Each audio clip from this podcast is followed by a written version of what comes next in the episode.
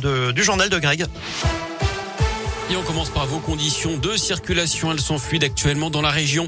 À la une, l'Elysée le confirme. Le QR code du pass sanitaire d'Emmanuel Macron a bien fuité sur les réseaux sociaux. Selon la présidence, des professionnels de santé seraient à l'origine de cette fuite, soit par négligence, soit par malversation.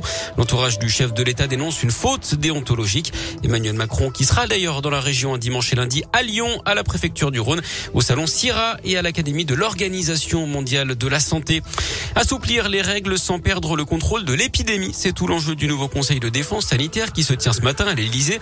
Le gouvernement qui envisage d'adapter les mesures en fonction de la situation dans les territoires alors que les chiffres continuent de s'améliorer avec une baisse du nombre de patients hospitalisés. La reprise du trafic sur l'ensemble du réseau de transport en commun à Saint-Etienne, Firminy, la Ricamarie et le Chambon-Feugerolles dans la Loire aujourd'hui. Les lignes M1, S1 et 70 étaient à l'arrière pour dénoncer l'augmentation des actes d'incivilité. Des bus avaient notamment été caillassés. En revanche, les bus ne circuleront pas hein, dans le centre de la Ricamarie. Une déviation est mise en place au moins jusqu'à dimanche pour éviter le secteur. Tout le détail est à retrouver sur radioscoop.com. Il se faisait passer pour un chauffeur VTC, repérait ses victimes à la sortie d'une boîte de nuit à Lyon et profitait de leur état d'ivresse pour abuser d'elles à leur domicile. Un homme de 39 ans va être jugé en appel à partir d'aujourd'hui devant la cour d'assises de la Loire pour le viol de trois jeunes femmes. Il avait été condamné en première instance à 16 ans de prison mais avait fait appel de cette décision. Eux avaient volontairement incendié des antennes relais au nord de Lyon car ils sont contre la modernité. Deux moines intégristes d'une communauté du Beaujolais ont été mis en examen hier d'après le progrès.